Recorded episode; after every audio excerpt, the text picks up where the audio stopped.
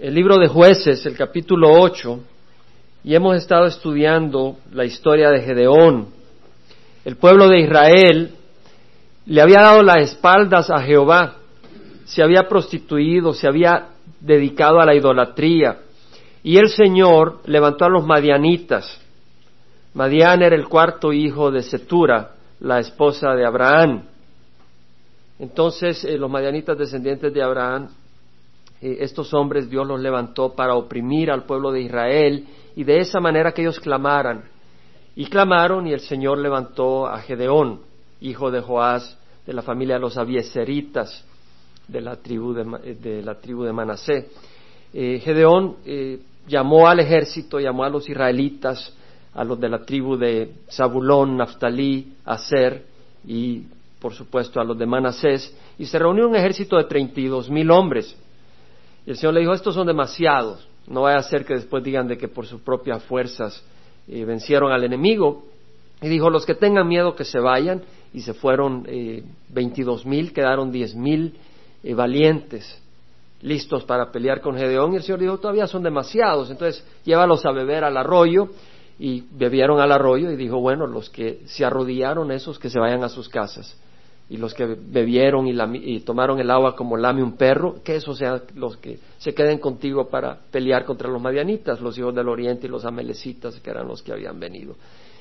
Y eran solo 300 hombres. Y el Señor dijo, está bien, con esos 300 hombres vamos a tomar al enemigo. Así que fue Gedeón, Gedeón tenía miedo, el Señor le dijo, mira, si tienes miedo, veje al campamento de los madianitas y, y verás lo que pasa. Y cuando bajó Gedeón con el siervo Fura, oyó a uno de los del enemigo, del campamento enemigo, decir, yo tuve un sueño, eh, venía un pan rodando de cebada y golpeó la tienda y le dio vueltas y el otro dijo, esto no es más que eh, la espada de Gedeón, este no es más que el Dios de los israelitas que nos van a destruir. Y efectivamente Gedeón entendió que esto era lo que era la confirmación que él quería escuchar y pues eh, leímos en el capítulo, en el capítulo 6, perdón, en el capítulo 7, cómo eh, derrotó con 300 hombres, vimos cómo rodearon el campamento los 135 mil madianitas en, tres grupos y llevaban pues sus cántaros de barro y llevaban su antorcha y quebraron los cántaros, la antorcha eh, dio, dio, su luz gritaron y sonaron la trompeta y dijeron la espada de, Jehová y de Gedeón. Y pues empezaron a matar entre ellos el enemigo. Dentro de, esa, de, ese susto y el pueblo enemigo huyendo, Gedeón eh, mandó a convocar a los de la tribu de, de Efraín y les dijo, suban, suban hacia el río Jordán y no permitan que el enemigo pase el río Jordán y así pues agarraron a muchos y los de Efraín agarraron a Oreb y Seb, que eran los jefes eh, militares de Madián, y les cortaron la cabeza y se las trajeron a Gedeón. Y luego Gedeón con sus trescientos hombres salió corriendo, y pero no huyendo, sino siguiendo a los reyes de Madián, los agarraron y también los mataron a Seba y a Salmuna. Destruyeron a ciento treinta y cinco mil del enemigo, hicieron una matazón. Y pues ya estudiamos esto, pero este es como un background, un recordatorio. Y eh, nos quedamos en el capítulo 8, versículo 22. Y ahí vemos de que los hombres de Israel dijeron a Gedeón, después de esa victoria, después de haber destruido a 135 mil del enemigo, después de siete años de estar oprimidos, con 300 hombres haber echado correr al enemigo, qué cosa más hermosa, los hombres de Israel dijeron a Gedeón, reina sobre nosotros, tú y tus hijos y también el hijo de tu hijo, porque nos has librado de las manos de Madián. Qué triste. Qué triste el corazón del pueblo de Israel. Porque en jueces 7, capítulo 7, versículo 2, Jehová le dijo a Gedeón, el pueblo que está contigo es demasiado numeroso para que yo entregue a Madián en sus manos, no sea que Israel se vuelva orgulloso diciendo, mi propia fortaleza me ha librado. Fue por eso que le redujo el ejército de treinta y dos mil a diez mil y de diez mil a trescientos, para que no dijeran fuimos nosotros. Y acá ellos dicen porque tú nos has librado de la mano de Madián. No solo fue ahí, en el versículo 7 dice, Jehová dijo a Gedeón, os salvaré con los trescientos hombres que lamieron y entregaré a los madianitas, os salvaré, yo seré el que os libraré. En el versículo 9 dice, aconteció que aquella misma noche Jehová le dijo, levántate, desciende contra el campamento porque lo he entregado en tus manos. Era realmente Jehová quien estaba dando la victoria y lo estaba dejando claro vez tras vez. En el versículo 14 dice que el, el, amigo oyó en el campamento enemigo cuando tuvo este sueño y dijo, Dios ha entregado en su mano a Madián y a todo el campamento.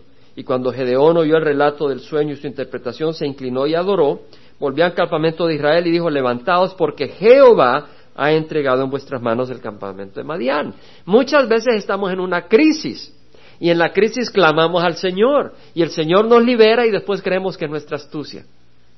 Realmente. Y después decimos, ¿qué fue lo que hice para volverlo a hacer?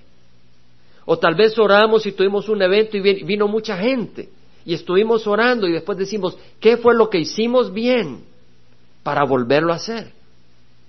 Y empezamos a poner nuestra fe en los métodos y no en el Señor. Mucha gente llega a Calvary Chapel Costa Mesa para ver qué es lo que hace bien Chuck Smith, para que ese movimiento haya tenido ese poder que ha tenido y que todavía tiene, aunque tiene otro cariz que el que tuvo al principio. Ahora se está expandiendo por todo el mundo. Es la palabra del Señor, no Calvary Chapel. Pero vienen y buscan a Chuck, ¿y qué está haciendo? Y lo oyen y dicen, pero no suena impresionante. Es que la obra no es Chuck, es la obra del Espíritu Santo. Y quieren buscar darle la gloria a un hombre. Y quieren encontrar el secreto en un hombre. Entonces no fue Gedeón, sino fue Jehová quien los libró. Y acá están diciendo, reina sobre nosotros, tú y tus hijos. ¿Por qué querer que un hombre y no sea Jesús el que reine en tu corazón? ¿Por qué el mundo religioso está buscando que un hombre en Roma sea el que reine y no Jesús? O un hombre en tu iglesia de tu denominación y no Jesús el que reine en tu corazón. ¿Verdad? Reina sobre nosotros tú y tus hijos y también el hijo de tu hijo, porque tú nos has librado de la mano de Madián. Hay una tendencia en el hombre a negar la obra de Dios. ¿Quién fue el que los liberó? Fue Dios. Y a exaltar al hombre estaban exaltando a Gedeón, ignorando la obra de Dios. Y eso es lo que hace el mundo hoy en día. Decimos, somos resultado de evolución. Venimos del mono. Negamos la obra de Dios. Y en el libro de Romanos capítulo 1 leemos claramente, en el versículo 18 dice Pablo, la ira de Dios se revela desde el cielo contra toda impiedad e injusticia de los hombres que con injusticia restringen la verdad. El pueblo estaba restringiendo la verdad al decir queremos que reines sobre nosotros porque tú nos has librado de Madián. Estaba restringiendo la verdad. Esa no era la verdad. Era Dios que nos había liberado de Madián. Ahora dice, lo que se conoce acerca de Dios es evidente dentro de ellos, pues Dios se lo hizo evidente. Porque desde la creación del mundo, sus atributos invisibles, su eterno poder y divinidad se han visto con toda claridad, siendo entendidos por medio de lo creado de manera que no tienen excusa. Pues aunque conocían a Dios, no le honraron como a Dios ni le dieron gracias. Ha cuidado cuando tenemos un corazón desagradecido hacia Dios, ni le dieron gracias. Este 31 vamos a reunirnos. Y ponte en oración, deja que el Espíritu trabaje ese día yo no te digo que prepares un mensaje porque no vamos a estar estudiando la palabra. Ese día vamos a estar tomando un tiempo, sí, meditaremos un poco, pero vamos a tomar un tiempo para darle gracias al Señor. Y ven con el corazón dispuesto a decir, yo le doy gracias al Señor por esto, por esto y por esto. Vengamos a hacer eso, ese, ese 31. Dice, se hicieron vanos en sus razonamientos y su necio corazón fue entenebrecido. Profesando ser sabios, se volvieron necios. Y lo vemos en las noticias. No sé si se dieron cuenta que ya nació la primera criatura clonada. La directora de este grupo, Brigitte Boissalier, esta mujer francesa, es la obispo del grupo de los raelianos. Este es un grupo religioso. Este grupo religioso dice que la palabra Elohim, que quiere decir Dios, estaba mal interpretada por los hebreos. que realmente no se debía haber traducido Dios, sino no terrestre. Ellos no quieren aceptar que un Dios todopoderoso nos creó. Entonces ellos dicen, no queremos aceptar eso. Lo que nos creó fueron seres extraterrestres, que son Elohim. Pero Elohim no quiere decir Dios, sino otra cultura extraterrestre que usó ingeniería genética para diseñarnos. Eso es lo que ellos creen. Entonces ellos creen que son resultado de otros seres, están negando a Dios. Ahora vienen ellos y han de la piel, fue de la piel que hicieron a esta criatura, de la piel de, de su madre. Yo no sé si le puedes llamar madre, porque es ella misma reproducida. Agarraron una célula de la piel y a esa célula agarraron toda la información genética y la pusieron en un óvulo femenino que le habían quitado toda la información para producir a la nueva persona igual que ella. Yo no sé si tendrá alma, pero la criatura nació el jueves, 27 de diciembre. Y lo más interesante es que le pusieron de nombre Eva. Es decir, ellos son dioses también. Fue Dios quien creó a la primera Eva. Ellos se han puesto en el puesto de Dios, porque así como los dioses supuestamente diseñaron al ser humano, ahora ellos han diseñado a otro y le llaman Eva. Y dicen claramente el director, el fundador de este grupo que se llama Rael, él se puso el nombre de Rael, dice que el propósito es la inmortalidad. Y este es el concepto, tiene un concepto muy interesante, pero es diabólico. Pero es interesante, lo que ellos piensan es, así como pueden reproducir a la persona, ellos quieren agarrar toda la información del cerebro. Y cuando tu cuerpo esté decayendo, te hacen un cuerpo idéntico que el tuyo, agarran esa información y la transmiten. Entonces dejan que este cuerpo muera, pero aquí está la otra persona. O sea, te has cambiado, te has movido de casa. En otras palabras, no vas a morir. En otras palabras, la mentira que le dijo Satanás a Eva, no vas a morir. Y Satanás la engañó y Eva mordió de la fruta. ¿Verdad? Pero vamos a morir. Este cuerpo va a morir. Y estas personas están ignorando la idea de que hay una alma. Estamos en los días últimos. Todo esto, eh, esto es increíble lo que está pasando.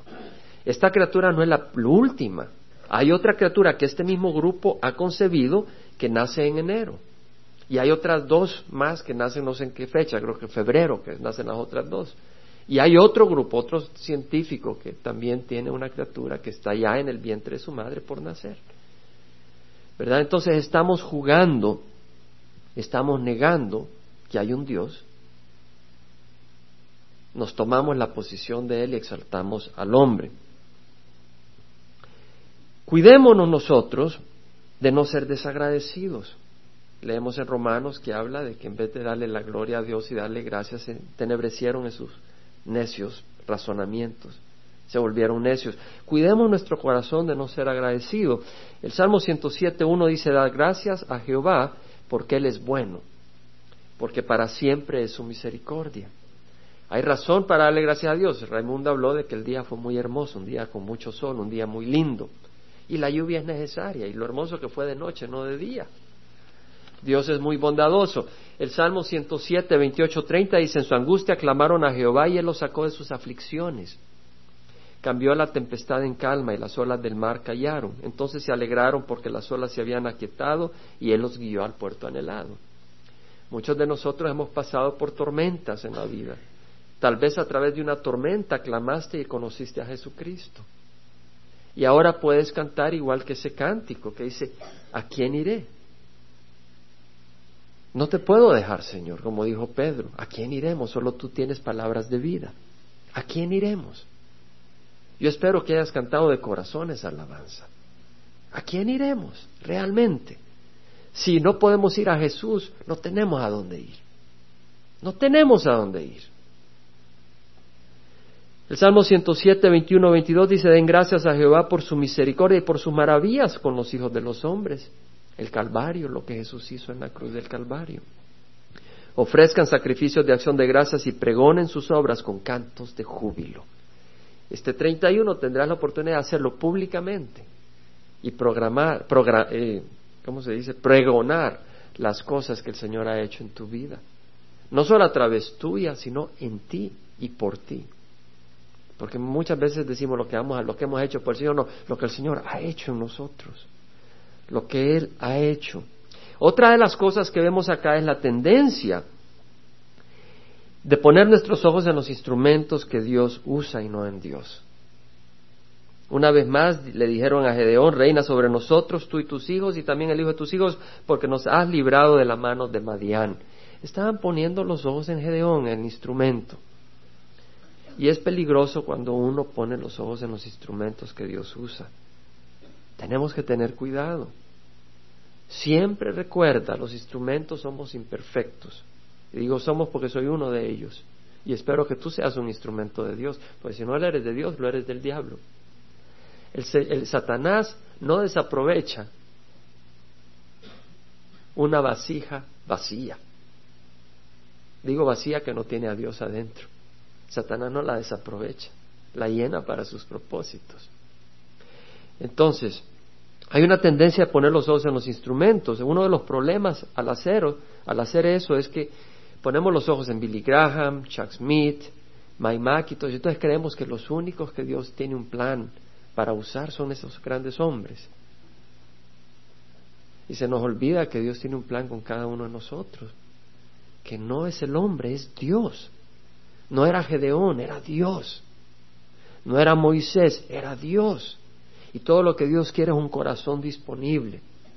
Santiago dice, confesad vuestros pecados unos a otros y orad unos por otros para que seáis sanados. La oración eficaz del justo puede lograr mucho. La oración de cada uno de nosotros es poderosa. Justo, si confesamos nuestros pecados, Él es fiel y justo para perdonar nuestros pecados y limpiarnos de toda injusticia. Entonces, si nosotros venimos al Señor con un corazón contrito y humillado que Dios no desprecia, y con un corazón confesándole a Él nuestros pecados, Él nos va a usar. Entonces, no pongamos los ojos en los instrumentos, sino Dios, Él es el que nos usa. Versículo 23, jueces 8. Dice que Gedeón le dijo, no reinaré sobre vosotros, ni tampoco reinará sobre vosotros mi hijo, Jehová reinará sobre vosotros. Gedeón tenía la actitud correcta. Será Jehová quien reine. En las iglesias hay ancianos, hay pastores, pero el que debe reinar es Jesucristo. Los ancianos, los pastores, lo que buscamos hacer es servir al pueblo del Señor. Así hizo Moisés, así hizo Pablo, así hizo Pedro. Les dijo también Gedeón, quisiera pediros que cada uno de vosotros me dé un zarcillo de su botín. Un zarcillo es una, un como anillo, como una argolla que se ponían en la nariz. Pues tenían zarcillos de oro porque eran ismaelitas. Aquí entendamos algo, los ismaelitas son los descendientes de Ismael, ¿verdad? Ismael era hijo de Agar. Los madianitas eran descendientes de Abraham también, pero no por Ismael, sino por medio de, no por Agar, sino por Setura. Pero la palabra ismaelita se usaba también como un término para referirse a todos los descendientes de Abraham que no, eran israelitas, que habitaban entre Egipto y el, río Eufrates. También se usaba para referirse a aquellos que eran mercaderes, que andaban en caravanas. Entonces, técnicamente no necesariamente se refiere a ismaelitas en el sentido estricto, pero sí en, en la usanza de la palabra. Entonces dice, eh, tenían zarcillos y ellos dijeron, de cierto te lo, te lo daremos, y tendieron un manto y cada uno de ellos echó ahí un zarcillo de su botín. El peso de los zarcillos de oro que él pidió fue de mil setecientos ciclos de oro, un ciclo son once, once gramos. 11.4, los, los 1.700 representan 42 libras de oro. Sin contar los adornos de media luna, los pendientes y los vestidos de púrpura que llevaban los reyes de Madián, y sin contar los collares que llevaban sus camellos al cuello. O sea, los camellos llevaban sus grandes argollas y sus grandes. Y Gedeón hizo de ellas un éfod. El éfod era un chaleco que usaban los sacerdotes. Y vemos acá que Gedeón se le ocurrió hacer un éfod, y lo colocó en Ofra, su ciudad, con lo cual todo Israel se prostituyó ahí, y esto vino a ser ruina para Gedeón y su casa. O sea que Gedeón se le ocurrió, dijo, vamos a hacer un, un efod de oro con todos estos con todo este oro, con este botín, y así la gente va a tener un recordatorio de lo que Dios hizo por nosotros. Equivocado, metió las patas. Muchas veces nuestras ideas no son buenas. Es mejor que nuestras ideas vengan de la Biblia y que sean inspiradas por el Espíritu Santo. Son las ideas de los hombres que ha creado la religión, la religión desviada de la verdad. Son las ideas de los hombres que dicen, ¿sabes qué? Ofrécele tu sufrimiento al Señor por el alma de fulano. Son las ideas de los hombres que dicen, bueno, ¿por qué no vas a María? Una madre, su hijo no le va a rechazar lo que le pide. Así que no vayas a Jesús, ve a María. Y si tú vas a María y María se lo pide a Jesús, Jesús lo va a dar, porque ¿cómo va a negar a María, su madre? Son los pensamientos que usan los hombres. Y son una aberración, porque van en contra del Evangelio. Entonces tenemos que nuestras ideas en la iglesia, en nuestro hogar, espirituales, que no nazcan de acá, que nazcan de la palabra del Señor. Que esa sea la fuente de inspiración el Salmo 119, 9 dice, ¿cómo puede el joven guardar puro su camino? Guardando tu palabra. Es la palabra del Señor. Salmo 119, 35, hazme andar por la senda de tus mandamientos porque en ella me deleito. Yo quiero andar en tus mandamientos, Señor. Josué 1.7, cuando el Señor le habla a Josué y lo levanta, le dice solamente, sé fuerte y valiente, cuídate de cumplir toda la ley que Moisés mi siervo te mandó, no te desvíes de ella ni a la derecha ni a la izquierda para que tengas éxito donde quiera que vayas. No te desvíes de la palabra del Señor. Y Gedeón se estaba desviando, no estaba siendo astuto, el Señor había dicho, no te harás ídolo, ni cosa semejante, ni ninguna semejanza a lo que está arriba en el cielo ni en la tierra, ni en las aguas debajo de la tierra. No las adorarás ni les servirás, porque yo, Jehová, tu Dios, soy un Dios celoso que castigo la iniquidad de los padres sobre los hijos hasta la tercera y cuarta generación de los que me aborrecen. El Señor había dicho, no te hagas estas cosas religiosas de esta manera, porque van a ser una trampa. Y efectivamente, Gedeón, ignorante de esto, hizo ese efod como, una, como un símbolo pero no fue por instrucción de Dios. Es más, fue en contra de la instrucción de Dios. Y fue una trampa para todo el pueblo. Seamos sabios. Versículo 28, así fue subyugado Madián delante de los hijos de Israel y ya no volvieron a levantar cabeza. Los madianitas, vemos acá la animosidad entre los israelitas y los árabes de este tiempo. Los madianitas árabes oprimiendo. Y el país tuvo descanso por 40 años en los días de Gedeón. Yo creo de que la desviación y la idolatría de ellos fue después de que murió Gedeón, porque Gedeón pues era un hombre de Dios y hubiera parado el escándalo ahí. Versículo 29, entonces Jerobaal se acuerda que Baal contienda con él, ese es el nombre que le pusieron a, Gedeón cuando fue y destruyó el, ah, el altar que tenía Baal y la acera y usó esa madera para quemar al, al, al, novío de su papá, el pueblo se escandalizó y dijo su papá no lo toquen, si realmente Baal es Dios, que él contienda con él. Y entonces le pusieron Jerobaal, que Baal contienda, que Baal contienda con él. Y así le pusieron. Jerobaal, hijo de Joás, fue y habitó en su casa y tuvo Gedeón setenta hijos, que fueron sus descendientes directos porque tuvo muchas mujeres. Yo creo que se quedó con menos pelo que yo. La concubina que tenía en Siquem también le dio un hijo y le puso por nombre Abimelech. Gran error. Gran error. Abimelech quiere decir padre de un rey. O sea, él empezó bien, pero ya al final empezó a chochar un poquito, como decimos en Centroamérica, empezó a ablandarse el corazón en áreas donde no se deberían de ablandar. Y empezó a decir, mi hijo va a ser rey empezó a declarar, mi hijo va a ser rey, empezó a agarrarse la fama, empezó a abrazarse de eso.